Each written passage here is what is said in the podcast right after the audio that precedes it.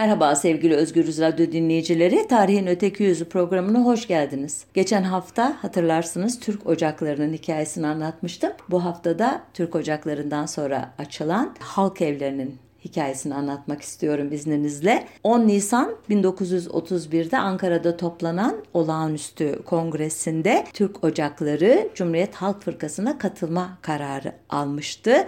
Türk Ocakları ile birlikte talebe birlikleri, muallimler cemiyeti, Türk Kadınlar Birliği, Gazeteciler Cemiyeti, İhtiyar Subaylar Cemiyeti, Türk Masonlar Cemiyeti gibi Cumhuriyet Halk Fırkası'na muhalefet edebilecek kurumlar da kapatılmış ya da kendini fes etmeye mecbur bırakılmışlardı. Bunun nedenlerini geçtiğimiz programda anlatmıştım. Arkasından e, bu e, Türk ocaklarının elbette yerini bir örgütle doldurmak e, meselesi ortaya çıktı. Başlangıçta nasıl bir örgüt olması gerektiği belirgin değildi. Bugün resmi tarihçilerce paylaşılan bir anekdota göre Çekoslovakya'da eğitim gören Vildan Aşir 12 Ocak 1931 tarihinde Çekoslovakya'da Sokollar adlı kuruluşları anlatan bir konferans vermişti. Sokol, Çek mitolojisinde yavrularını öteki yırtıcı kuşlara karşı koruyan bir ana şahin imiş. Sokollarda ülkenin büyük filozofu Jean Hus'un ideolojisine uygun biçimde Çekler ve Slovakları tek bir ulus olarak kaynaştıran bir figür olarak görülüyormuş. Göya bu konuşmayı radyodan dinleyen Mustafa Kemal Vildan Aşir'i arayarak kutlamış ve işte halk evlerinin kurucu kadrosu da bu konuşmadan sonra şekillenmiş. Benim tespit ettiğime göre bu hikayede yanlışlıklar var. Bir kere Vildan Aşir eğitim için Çekoslovakya'ya değil İsveç'e gönderilmiş bir kişi. Sokol teşkilatına ilişkin evet bir konferansı var ama konferans var ama o vermemiş. Bunu 26 Aralık 1930'da İsveç'te gözlemler yapan Selim Sırrı Tarcan e, vermiş. Vildan Aşir'in o konferansında ise Sokollardan bahsedilmemekteymiş. Ama daha önemlisi Mustafa Kemal 1 Ocak 1931 tarihinde İstanbullu gazetecilere halk evlerinin kurulacağını zaten söylemiş durumda imiş. Yani Vildan Aşir'in e, konferansından önce buna karar verilmiş. Halk evleri adlandırmasının e, Cumhuriyet Halk Fırkası'nın 10 Mayıs 1931 tarihli kurultayında altı ok ilkesi tüzüğe katılırken yapılan tartışmalar sırasında ortaya çıktığı düşünülüyor. O halkçılık ilkesi ile bağlantılı bir terim olduğu düşünülüyor. Ancak e, şunu da hatırlatmak lazım ki Kemalist halkçılık ilkesi de Çarlık Rusyası'nda 1800'lü yılların ikinci yarısında ortaya çıkan narodnik yani halka doğru kelime anlamıyla adlandırılan bir akımdan esinlenmiş durumda. Bu akımı Kemalist kadrolar Çarlığa karşı mücadelelerini Osmanlı ülkesinden ülkesinden Turancılık, Türkçülük gibi adlar altında yürüten adlarını geçen programda da andığım sık sık Hüseyinzade Ali Akçoraoğlu Yusuf, e, Ahmet Agayev gibi itaatçı öncüllerinden öğrenmişlerdi. Narodnik hareketin e, Sovyet Rusya'ya mirası da Narodnidom denilen yani kelime anlamıyla halk evi örgütlenmesi idi. E, nitekim İttihat Terakki kökenli gazeteci Muhittin Birgen Yıllar sonra 20 Şubat 1938 tarihli Son Posta gazetesinde yayınlanan mülakatında bu halk evleri fikrinin hatta isminin bile Sovyet Rusya kaynaklı olduğunu şu şekilde ifade etmişti. Okuyorum onun hatıratından. 1921 senesinde Moskova'da bulunduğum sırada bir akşam yeni tesis edilmiş olan halk evinin büyük salonunda Sevil Berberi operasının temsil edileceğini duymuş ben de gitmiştim. O akşam gördüklerimi hiç unutamam. Çoğu işçi ve memurdan oluşan büyük halk kütlesi o muazzam binanın muazzam salonunu doldurmuştu. O zamanlar Moskova'da ekmeğin ve yiyeceğin en dar devri idi. O halk kütlesinin karnı o akşam belki de doymamıştı. Buna rağmen musikinin tatlı dalgası ve ince danteli içine sarılmış olan bu halk ruh açlığını unutmuştu. Rus inkılabı halkın terbiyesini yükseltmek için böyle evler kurmuştu. Temsil bittikten sonra biz de böyle bir teşkilatın olmaması yüreğimde bir sızı oluşturdu ve içimden istemiştim ki bizde de böyle ahlakı iyi şeylere sevk edebilecek bir teşkilat bulunsa. Bu tarihten bir hayli sonra zannedersem aynı yolu takip ederek ve aynı ismi kullanarak bizde de böyle bir teşekkül vücuda getirildi. Zannedersem demesine gerek yok. 1938'de gayet iyi biliyor ki halk evleri adıyla bir teşkilat kurulmuştu. Ama o dönemin yazarları hep böyle temkinli bir dil kullanıyorlar. Hep yanlış yapma, eleştirilme, birisiyle bir fikirle ters düşme korkusunu böyle sözcük oyunları içerisine gömüyorlar. Neyse devam edelim. Falih Rıfkı Atay da 1930'daki Sovyet Rusya gezisine ait anılarını kaleme aldı. Yeni Rusya adlı kitapta şu ifadelerle bu etkiyi doğruluyor gerçekten. Şöyle diyor, Rusya'dan ben bir ders getiriyorum. Bu ders Türk ihtilalini organize etmek, yeni gençliği yetiştirmek ve Türk cemiyetini birkaç hamlede terbiye etmek usulleridir. Bu asırda cemiyetsiz yaşamak imkansızdır. Ne kapitalizm, ne bolşevizm, ne sosyalizm. Hiçbiri teknik ve makinanın ve elektriğin tarlaya kadar girmiş olduğu bir asırda bütün cemiyeti cemiyet terbiye edilmiş olmaksızın teessüs edemez, temel atamaz. Bütün Türk cemiyeti bu asrın terbiyesini almadıkça inkılabın kökü havadadır. Yani burada iki yazardan e, bu Sovyet Rusya'daki Narodniklerin e, Sovyet Rusya'ya miras olan halk evleri örgütlenmesinin çok etkili bir örnek olarak görüldüğünü anlıyoruz. Ancak 1932 tarihli halk evleri talimatnamesinde e, halk evlerinin kuruluşunda esinlenen e, diğer örneklerde sayılıyor. Öyle eksikilere gidiyor ki bu e, talimatname şöyle atlaya zıplaya okuyayım izninizle. Mesela diyor ki Macaristan'da milli kültür cemiyetlerinin oluşumu 1867'den başlar. Bu teşkilat Macar Milli Kültür Cemiyeti, Uranya Cemiyeti, Amele Cimnazları, çiftçi dernekleri gibi isimler altında çalışmaktadır. E, diyor sonra Çekoslovakya'ya geçiyor. Mazarik Halk Terbiye Müessesesi diyor. Bunun diyor 400'e yakın kültür yurdu vardır diyor. Sonra bugün söylendiğinde tüyleri diken diken eden bir terimi gayet rahat kullanıyor e, talimatname yazan. Diyor ki faşistlerin bütün İtalya'ya şamil Dopolavoro Baro isimli bir milli kültür teşkilatları vardır ve bu teşkilatın diyor 1586 Kültür Derneği ve milli mevzularda piyesler temsil eden gençlerden oluşan bin kadar amatör grupları vardır diyor. Yalnız diyor 1930'da açtıkları halk kütüphanelerinin sayısı 8 bindir diyor. Ve faşist Dopolavoro teşkilatı diyor geçen yıl İtalya'nın çeşitli şehirlerinde 27 bin kadar milli bayram kutlaması yapmıştır diyor. Bayılmış yani bu teşkilata ki bu kadar uzun uzun anlatıyor. Sonra birden şeye geçiyor, Almanlara geçiyor. Orada Naziler demiyor. Demek ki faşist demek daha e, mübah, kolay.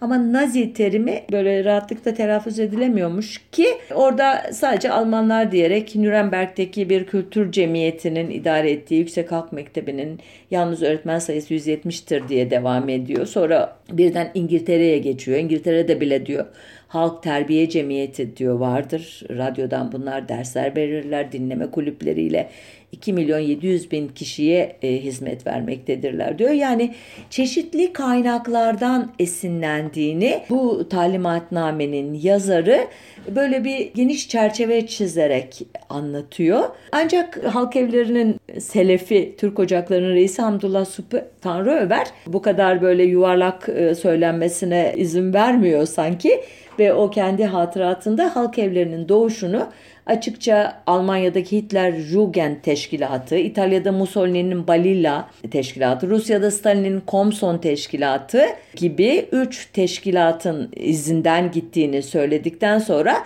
bir yerde diyor ki bizim bunlar e, tek lidere bağlı işte vaaz eden kuruluşlardı. Elbette bizim halk evlerimiz böyle değildi diye bir tevil yaptıktan sonra yine de işte e, Cumhuriyet'ten sonra e, yeni rejimi yeni müesseselere bağlamak fikri hakim olduğu için diyor eskiden e, kurulmuş gençlik teşkilatını bir tarafa bırakmak tercih edildi. Yani kendi teşkilatı Türk Ocakları'nı söylüyor ve e, yerine halk evleri kuruldu diyor. Hatta burada e, Mareşal Antonescu, Demir Muhafızlar Teşkilatı falan Romanya'da atıflarda bulunarak ne kadar faşist teşkilat varsa adını geçirerek yani bizi kapattınız ama bizim yerimize kurduğunuz da öyle çok matah bir şey değildir demeye getiriyor adeta. Sonuçta bütün bu esinlenmelerden sonra ortaya elbette Halk Evleri adlı bir teşkilatın çıktığını biliyoruz zaten onun tarihini anlatıyorum size. Kurucu kadro arasında tanıdığınız isimler var. Mesela Şevket Süreyya Aydemir, Recep Peker, efendime söyleyeyim Ali Rana Tarhan belki duymamışsınızdır. Münir Hayri Egeli bu Atatürk'ün vecizelerinin birçoğunun yazarı bu. Bir gün vecizeler programı yapmayı da düşünüyorum. O zaman daha çok anarız bu kişiyi.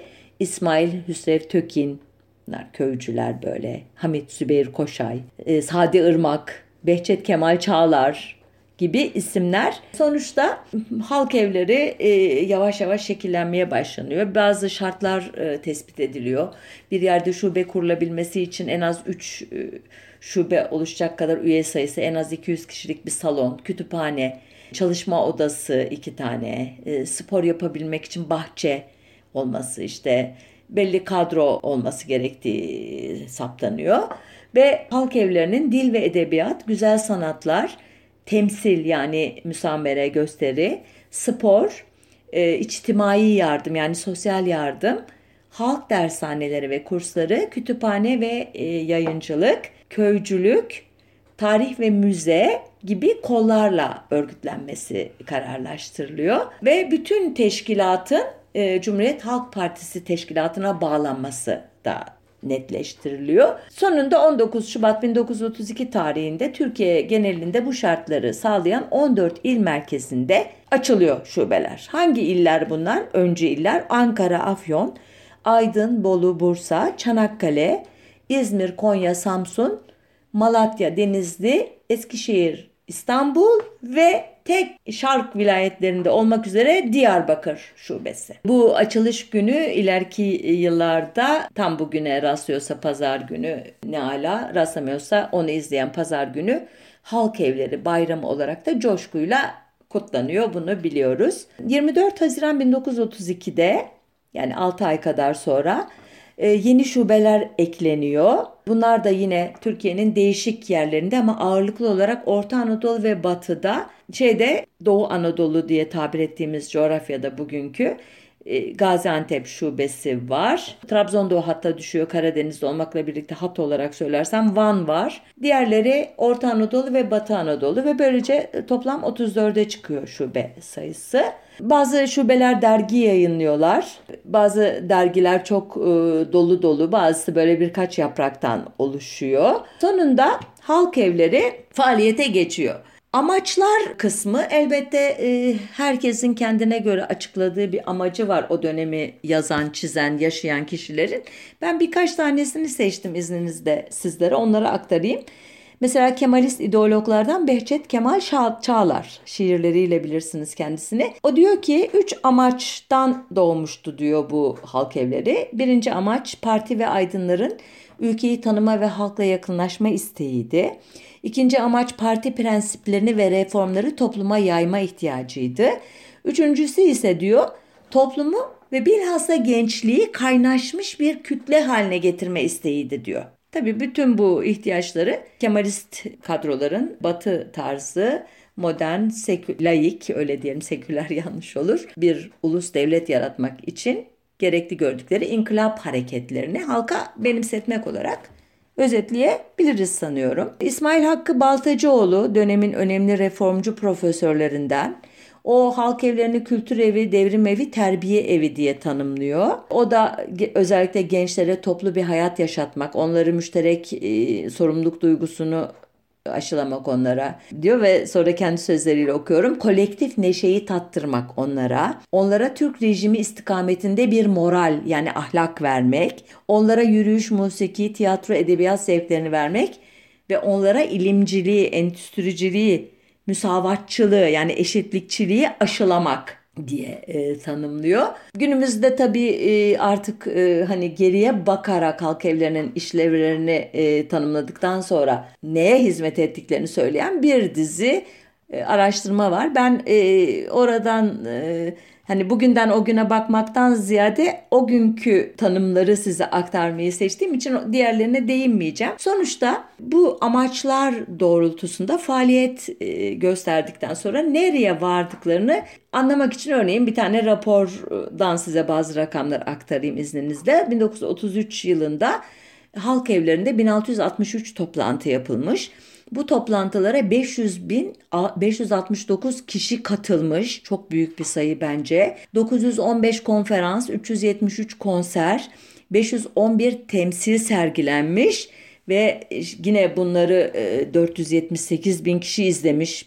Bu rakamları tabii biraz ihtiyatla ele almak lazım çünkü böyle tek tek çetelesi tutulmuş olduğundan emin değilim. Nereden biliyorum? Örneğin bazı şikayetler, bazı eleştiriler, tepkiler konusunda bir tez okuduğumda çok az e, materyale e, rastladığını e, fark etmiştim tez yazarının. E, koskoca bir halk evleri döneminde 10-15 tane şikayet dilekçesi vardı. Bence çok daha fazla olması beklenir. Demek ki çok sağlam bir arşivleme yok diye düşünmüştüm o zaman. Yine de ön yargılı olmayalım. Bu rakamları da doğru sayabiliriz. Sorun değil. Kütüphanelerindeki kitap sayısı da çok etkileyici. 60 bine yaklaşmış. 150 bin kişi okumuş bunları iddiaya göre. Bu sayı tabii zaman içerisinde daha da artıyor. 1935 ee, raporu falan da bunu doğruluyor. Ee, bu ıı, şubeler özellikle Türk Dil Kurumu ve Türk Tarih Kurumu ile birlikte işbirliği içerisinde dil edebiyat alanında çalışmalarını yoğunlaştırıyorlar. Halk sözleri, atasözleri, deyişler, deyimler topluyorlar. 40 bin kadar fiş hazırlıyorlar. 10 bin kadar folklor derlemesi yapıyorlar. Bu çok hakikaten değerli çalışmalar bunlar. Bana ilginç gelen bir şey olarak hani şunlar şunlar yapılıyor dedikten sonra nelere de izin vermediklerini anlatan bir paragraf buldum talimatnamede. Şöyle diyor. Kütüphanelerde dinle ilgili olarak Türk devrim ve ideolojisine uymayan, yabancı rejim ve ideolojileri anlatan, bütün ulusal ve gerçekçi görüşler dışında kalan hurafeleri, gerici anlayışı amaçlayan, bıkkınlık aşılayan, cinayet, intihar gibi olayları anlatan, seks ve ihtiras eğilimlerini kamçılayan, ve gençliği sağlığa zararlı alışkanlıkları özendiren yapıtların konulmasına izin verilmemiştir. Bunları sadeleştirerek okudum elbette size daha farklı daha ağır bir dili var ve böylece yasaklar e, listesinin de çok e, geniş olduğunu görüyoruz. Elbette kötü alışkanlıklar e, falan onları önlesin uyuşturucu gibi sigara alkol gibi. Ama seks ve ihtiras eğilimlerini kamçılayan ne gibi metinler vardı? O dönemlerde de neyi yasakladılar? Doğrusu çıkartamadım. elbette esas yasakladıkları da e, Kemalist ideolojiye karşı olan onun dışında kalan e, ideolojiler vesaireler. Gelelim bu e, halk evlerinin bu programı yaparken başta tasarladığım şekliyle Şark vilayeti, vilayeti Şarkiye denilen bölgede yaptığı faaliyetler ki programın başlığında hatırlarsanız e, böyle buna atıfla oluşturmuştum. Gerçekten ilginç o bölgedeki faaliyetler. Çok da iyi bilindiğini sanmıyorum. Çünkü e, resmi tarih sadece benim şu ana kadar anlattığım o işte konferanslar, e, sergiler, kitaplıklar, okumalar e, gibi alanlara ilişkin bilgileri biraz böyle şey anonimleştirerek ve biraz da parlatarak sunuyor ama şunu da söylemek istemiyorum önemsiz değildi aksine çok çok değerli bir faaliyet kurumu. Elbette o toplantılarda, konferanslarda e, nelerin anlatıldığını tahayyül edebiliyorsunuzdur. 1930'lar Türkiye'si e, Türkçülük hatta ırkçılığa varan bir Türkçülük ideolojisinin Türk tarih tezi adıyla e, dünyadaki bütün e, medeniyetlerin Türkler tarafından kurulduğunu vaz eden bir uydurma teorinin e, topluma zerk edildiği güneş dil teorisi gibi e, gerçekten e, ayrıntılarına girsem gülümseyeceğiniz saçmalıkta zırva diye tabir edilebilecek e, şeylerin iddiaların teori diye sunulduğu e, bir dönem. Bunların hepsini hızlıca geçip e, Şark vilayetlerindeki faaliyetlerine gelmek istiyorum izninizle. E, bu konuda elbette benim doğrudan çalışmam yoktu. Ulusal Tez Merkezi'nde bu alanda tez hazırlayan arkadaşların e, çalışmalarından yararlandım. Mesela Ercan Çağlayan adlı arkadaşımız diyor ki Vilayeti Şarkiye olarak adlandırılan e, tarihi Kürdistan ve Ermenistan coğrafyasında ki o bu terimleri kullanmıyor ben kullanıyorum şu anda. Türkçenin ve özür dilerim Kürtçenin ve Arapçanın yoğun bir şekilde konuşulduğu tırnak içinde Türklüğe dair ip uçlarının az olduğu öyle tabir ediyor e, halk evi yöneticileri.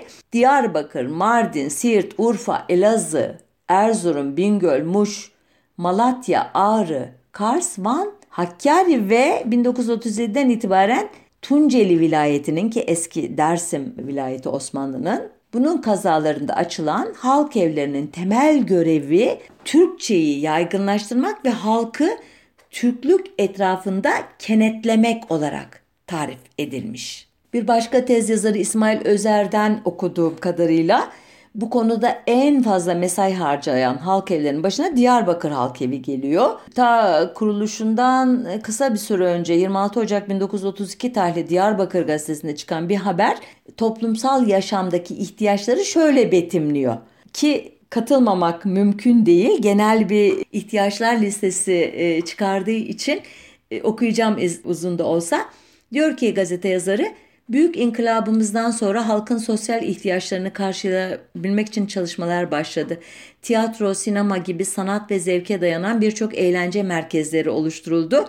Bugün diyebiliriz ki Türkiye'mizin birçok vilayetinde sinema, tiyatro veya musiki heyeti vardır. Atlıyorum biraz. Özellikle iki sene önce kapatılan Türk Ocağı tarafından açılan sinema ve aydınlar tarafından oluşturulan Diyarbakır Kulübü her 15 günde bir düzenlediği balo ve müsamerelerle Diyarbakır'da yüksek bir zevk hayatı yaratmıştır.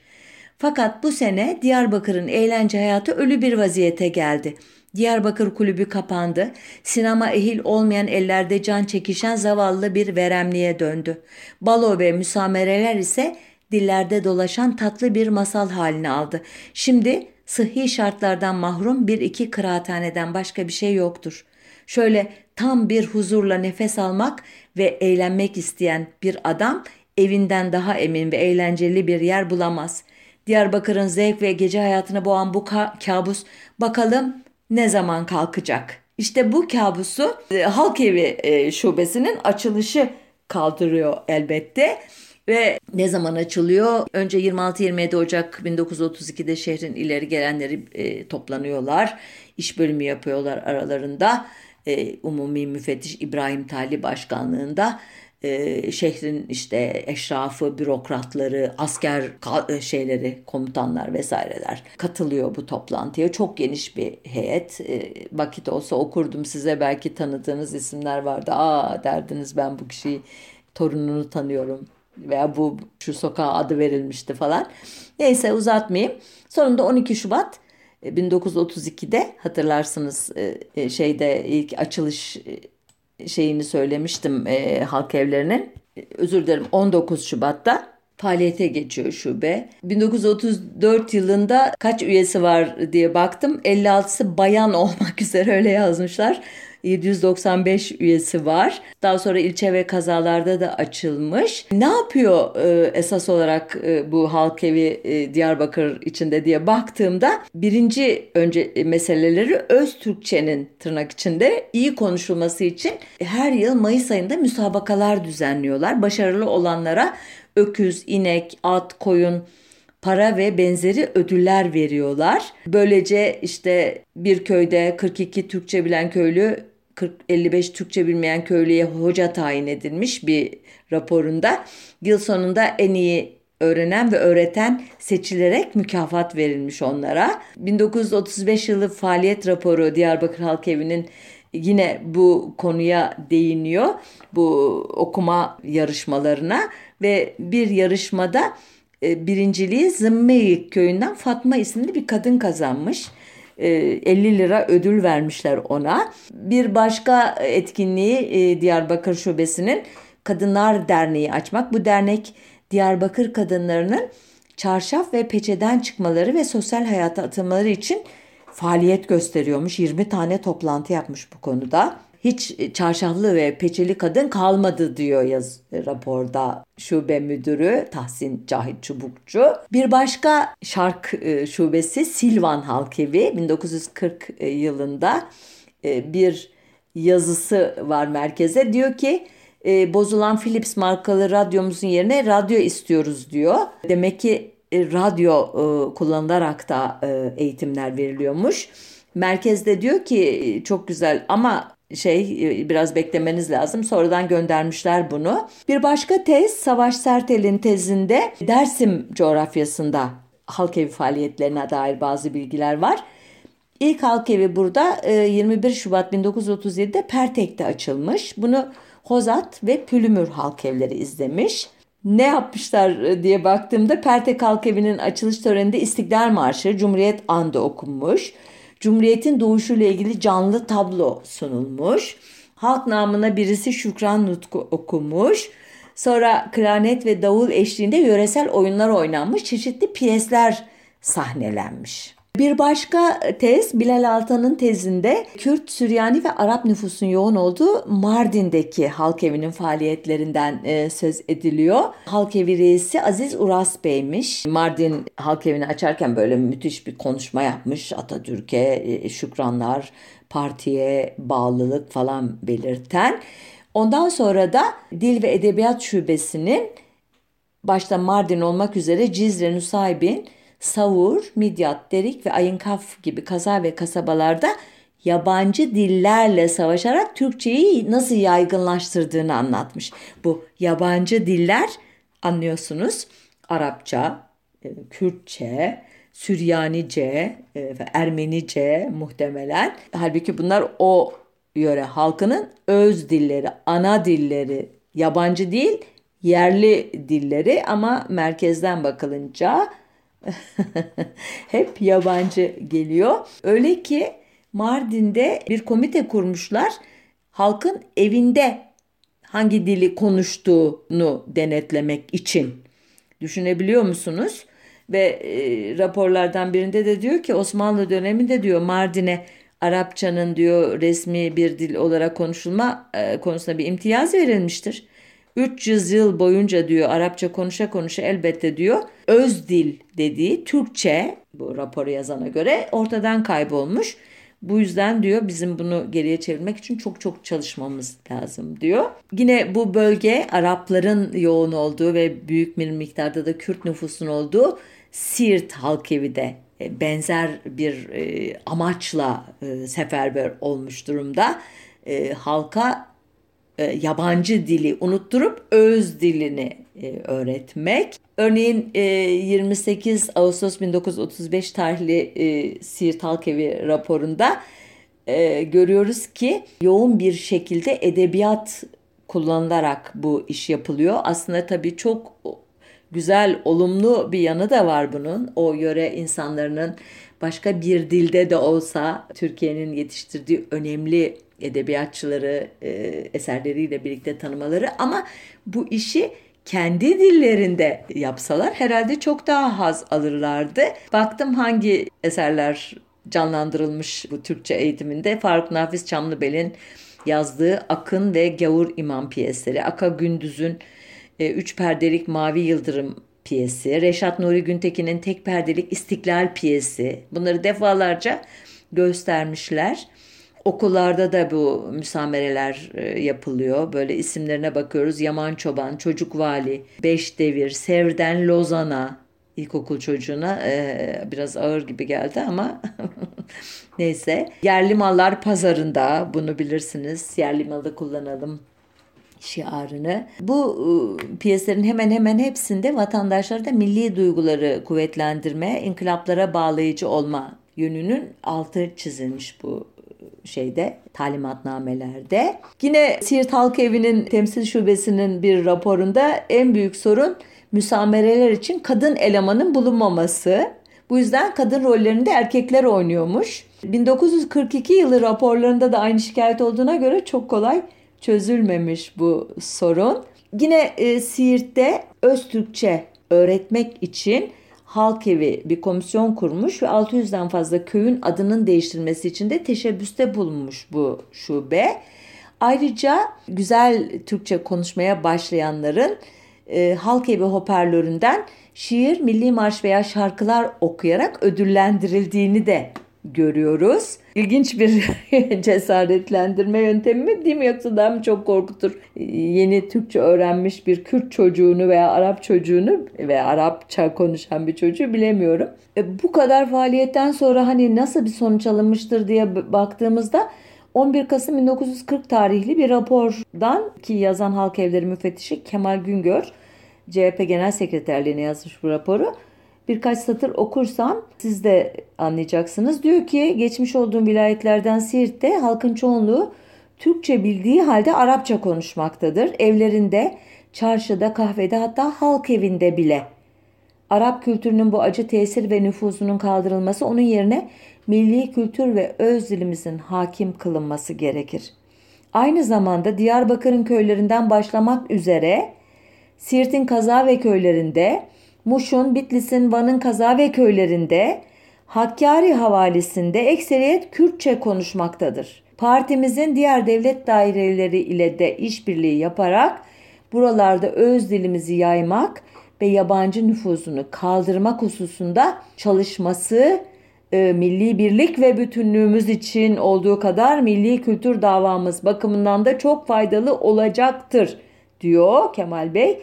Diyor ki buralara diyor sık sık konferansçılar gönderilsin, halkla yakından ilgilenecek elemanlar bulundurulsun ve mümkün olduğu e, takdirde köylere varıncaya kadar radyo gönderilsin diyor. Çünkü diyor radyo bulunan yerlerde hiç Türkçe bilmeyen çocukların bile Türkçe şarkı söylediklerini sevinçle duydum.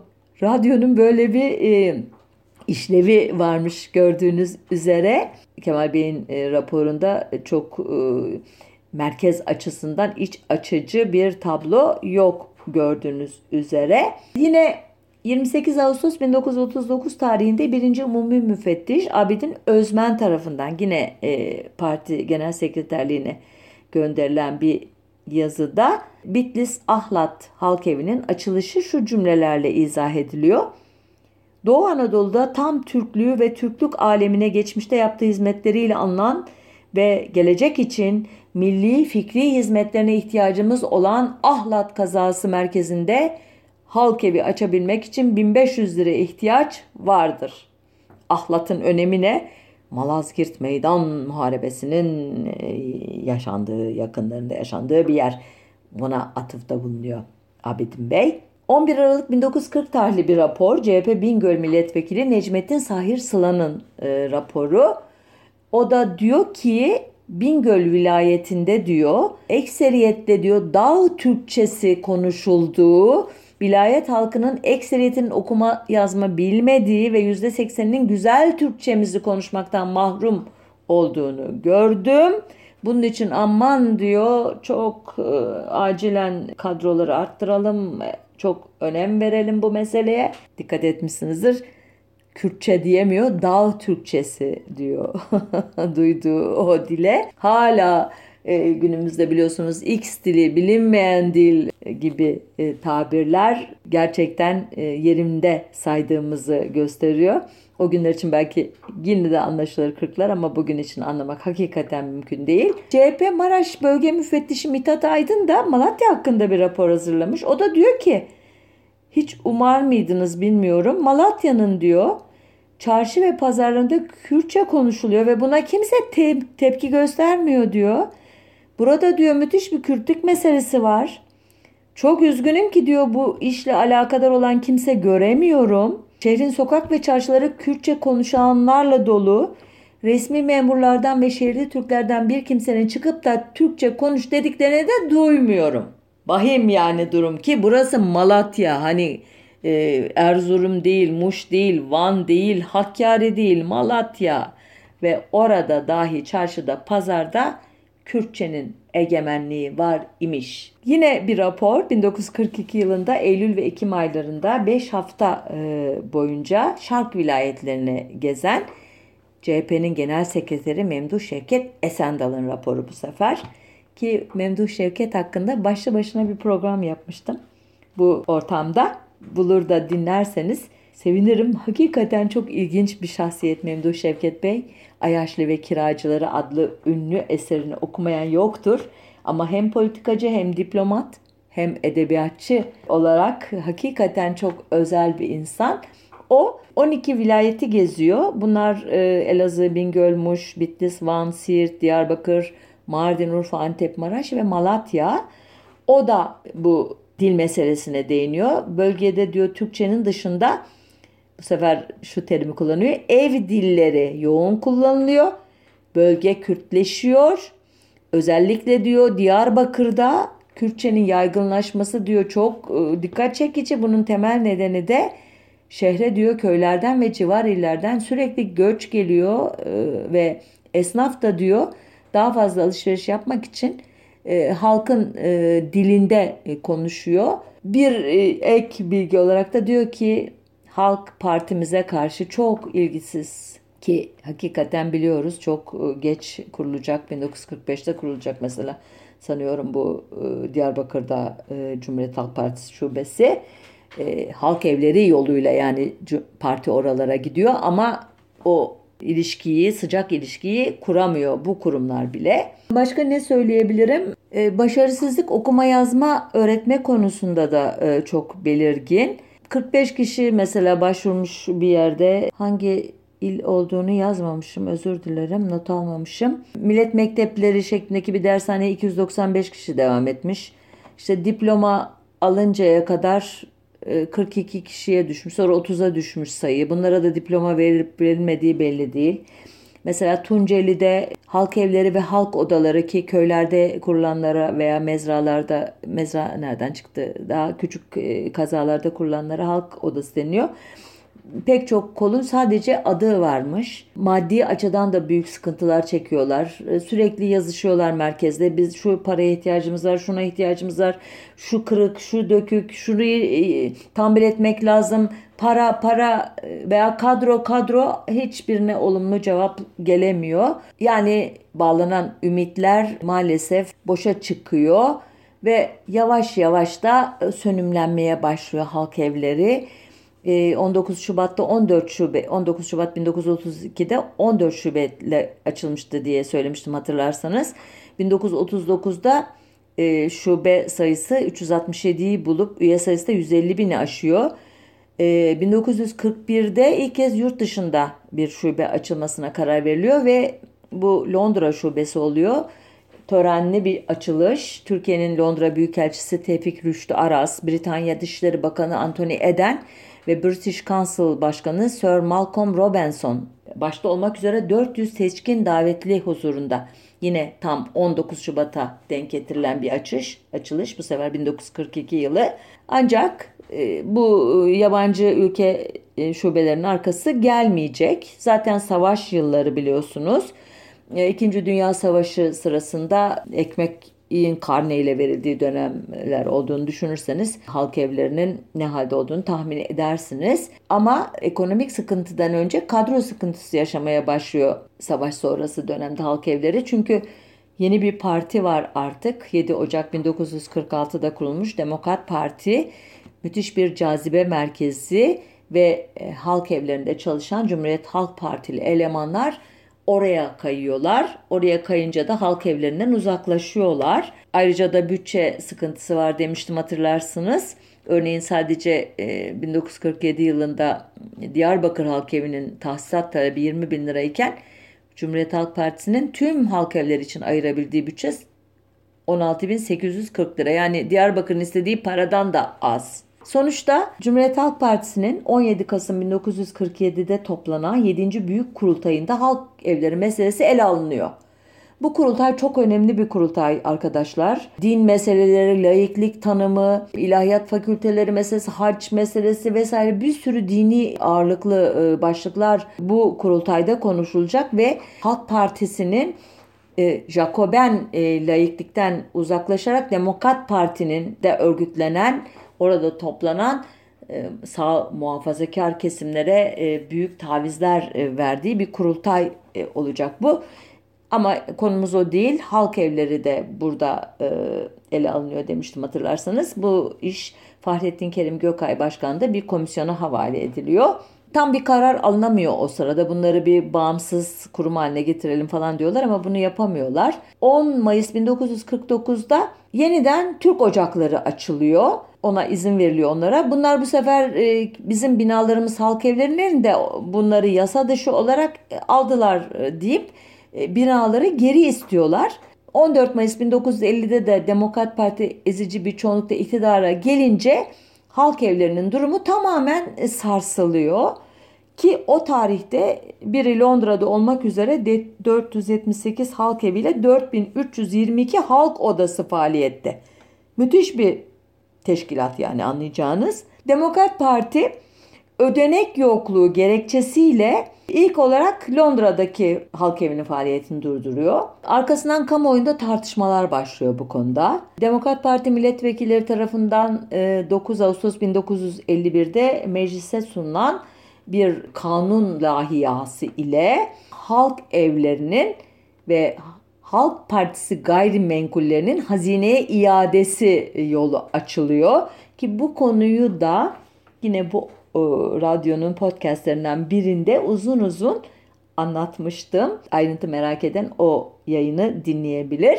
Sonuçta hem Halk Partisi'nin çeşitli e, mülkleri devlete geçiyor hem de halk evleri onun uzantısı olarak görüldüğü için kapatılıyor. Bazı binalar e, devlete, bazıları Demokrat Parti'nin emrine veriliyor. Bazı en üzücüsü de zengin kitaplıklar ve diğer kültürel varlıkları adeta yağmalanıyor. Yine o programda anlatmıştım. Ayrıntıya girmiyorum. Gelelim e, Demokrat Parti'nin sonunu getiren 27 Mayıs 1960 e, darbesine ki onlar ne yapıyorlar diye e, merak edebilirsiniz. Milli Birlik Komitesi Başkanı ve Cumhurbaşkanı Cemal Gürsel'in direktifiyle Halk Evleri 1961 yılında Türk Kültür Derneği adıyla tekrar kuruluyor. Ama adı bile dikkat ederseniz halk evinin çağrışımlarından çok uzakta, çok zayıf, çok cılız bir isim ki nitekim örgütlenme de öyle oluyor. 21 Nisan 1963'e gelindiğinde bu dernek olağanüstü bir tüzük kurultayında tekrar halk evi adını benimsiyor. Hani biraz daha canlanmak veya e, eski ne diyeyim aurasına kavuşmak ümidiyle genel başkanlığına ise Tahsin Banguoğlu seçiliyor. Bu böyle milliyetçi, mukaddesatçı bir insan aslında. E, eski isimlerden Behçet Kemal Çağlar bu ikinci dönem halk evlerini ilk dönem düzeyine ulaştırmak için yoğun çaba harcıyor. Ve ta e, uzun bir süre e, çabaladıktan sonra sayıları 910'a ulaşıyor ve 12 Eylül 1980 darbesinden sonra bir kez daha kapatılıyorlar. 1987'de yargı kararıyla açılıp etkinliklerine başlıyorlar ama bu üçüncü dönemde e, halk evleri artık birinci ve ikinci dönemden çok farklı nitelikte daha çok e, toplumun yoksul ezilen dışlanmış kesimleriyle kaynaşmayı hedefleyen sosyalist toplum merkezleri olmaya soyunuyor ki günümüzde de e, adını sık sık duyuyorsunuzdur e, halk evleri örgütlenmelerinin. Bugünden o günlere bakanlardan biri Kemal Karpat, e, halk evlerinin kuruluş amacı entelektüeller ve halk arasındaki boşluğu ulusal bir kültür yaratma e, yoluyla diyor kapatmaktı. E, devletin odağını nüfusun dayanak noktası olan kırsala kaydırmasına, halkın bu modernist ulus devlet olma sürecine dahil edilmesine çalışmışlardı diyor bu e, kurumlar aracılığıyla. Günlük insanlara odaklanarak konserler, tiyatro gösterileri, spor, dans gösterileri, işte köy gezileri gibi eylemlerle modern devletteki yeni alışkanlıkları ve karma toplumsal cinsiyet uygulamalarına katılmalarını deneyimlemelerini hedefliyorlardı diyor. Ama mesela o hiç benim biraz önce anlattığım Türkleştirme, Türkçeyi ana dillerin yerine koyma ve Türkçe aracılığıyla ulus bilinci zerk etme farklı etnik gruplara, Türk kendini Türk diye tanımlamayan gruplara e, yönelik bu faaliyetlere hiç değinmiyor. Onları da katar isek Kemal Karpat'ın tarif ettiği bu modernleşmeci e, faaliyetlerden e, çok azı gerçekten başarılmış. Hele Türkleştirme e, meselesinde gerçekten çok büyük bir başarısızlık hikayesi yazılmış gibi gözüküyor. Bunu ben söylemiyorum. Size biraz önce okuduğum çeşitli raporların yazarları söylüyor ki bunlar o dönemin en yetkin ağızları bu konunun e, gerçekten e, sahibi sayılacak e, şahsiyetler. Bu başarısızlık iyi mi kötü mü şeklinde bir analizi siz yapacaksınız muhakkak. Ben ana dilini unutturarak, onu yok sayarak bir ulusun parçası yapılması e, projesinin e, çok yanlış olduğunu biliyorsunuz. Sık sık e, sizlere çeşitli yollarla anlatıyorum. Gerçekten marifet e, her etnik, dinsel, dilsel grubun kendi öz niteliklerini koruyarak bunları muhafaza ederek, bunları yücelterek, bunları genişleterek bir üst kimliğin üyesi olmayı, bir üst e, e, ne diyelim birlikteliğin parçası olmayı kendi arzusuyla ve doğal bir süreç sonucunda gerçekleştirmesidir ve bunun adı da e, Türk vatandaşlığından ziyade Türkiye Cumhuriyeti vatandaşlığı olmalıdır. Bu birkaç programdır bu konudaki ideolojik zorlamaların e, hangi aygıtlarla yapıldığını anlatmaya çalışıyorum. Elbette bu hikayeye devam edeceğiz. Mesela Türk tarih tezi, güneş dil teorisi gibi uygulamaları da belki e, bu tablonun e, sonuna eklersek daha bütüncül bir görüş ortaya çıkacak kafanızda. Hangi düğmeleri yanlış ilikledik ki bugün içinden çıkılmaz gibi gözüken bir e, tablo ile karşı karşıyayız. Evet burada noktalı virgülü koyalım. E, haftaya tekrar görüşmek e, dileğiyle e, sağlıcakla kalın. Hoşçakalın.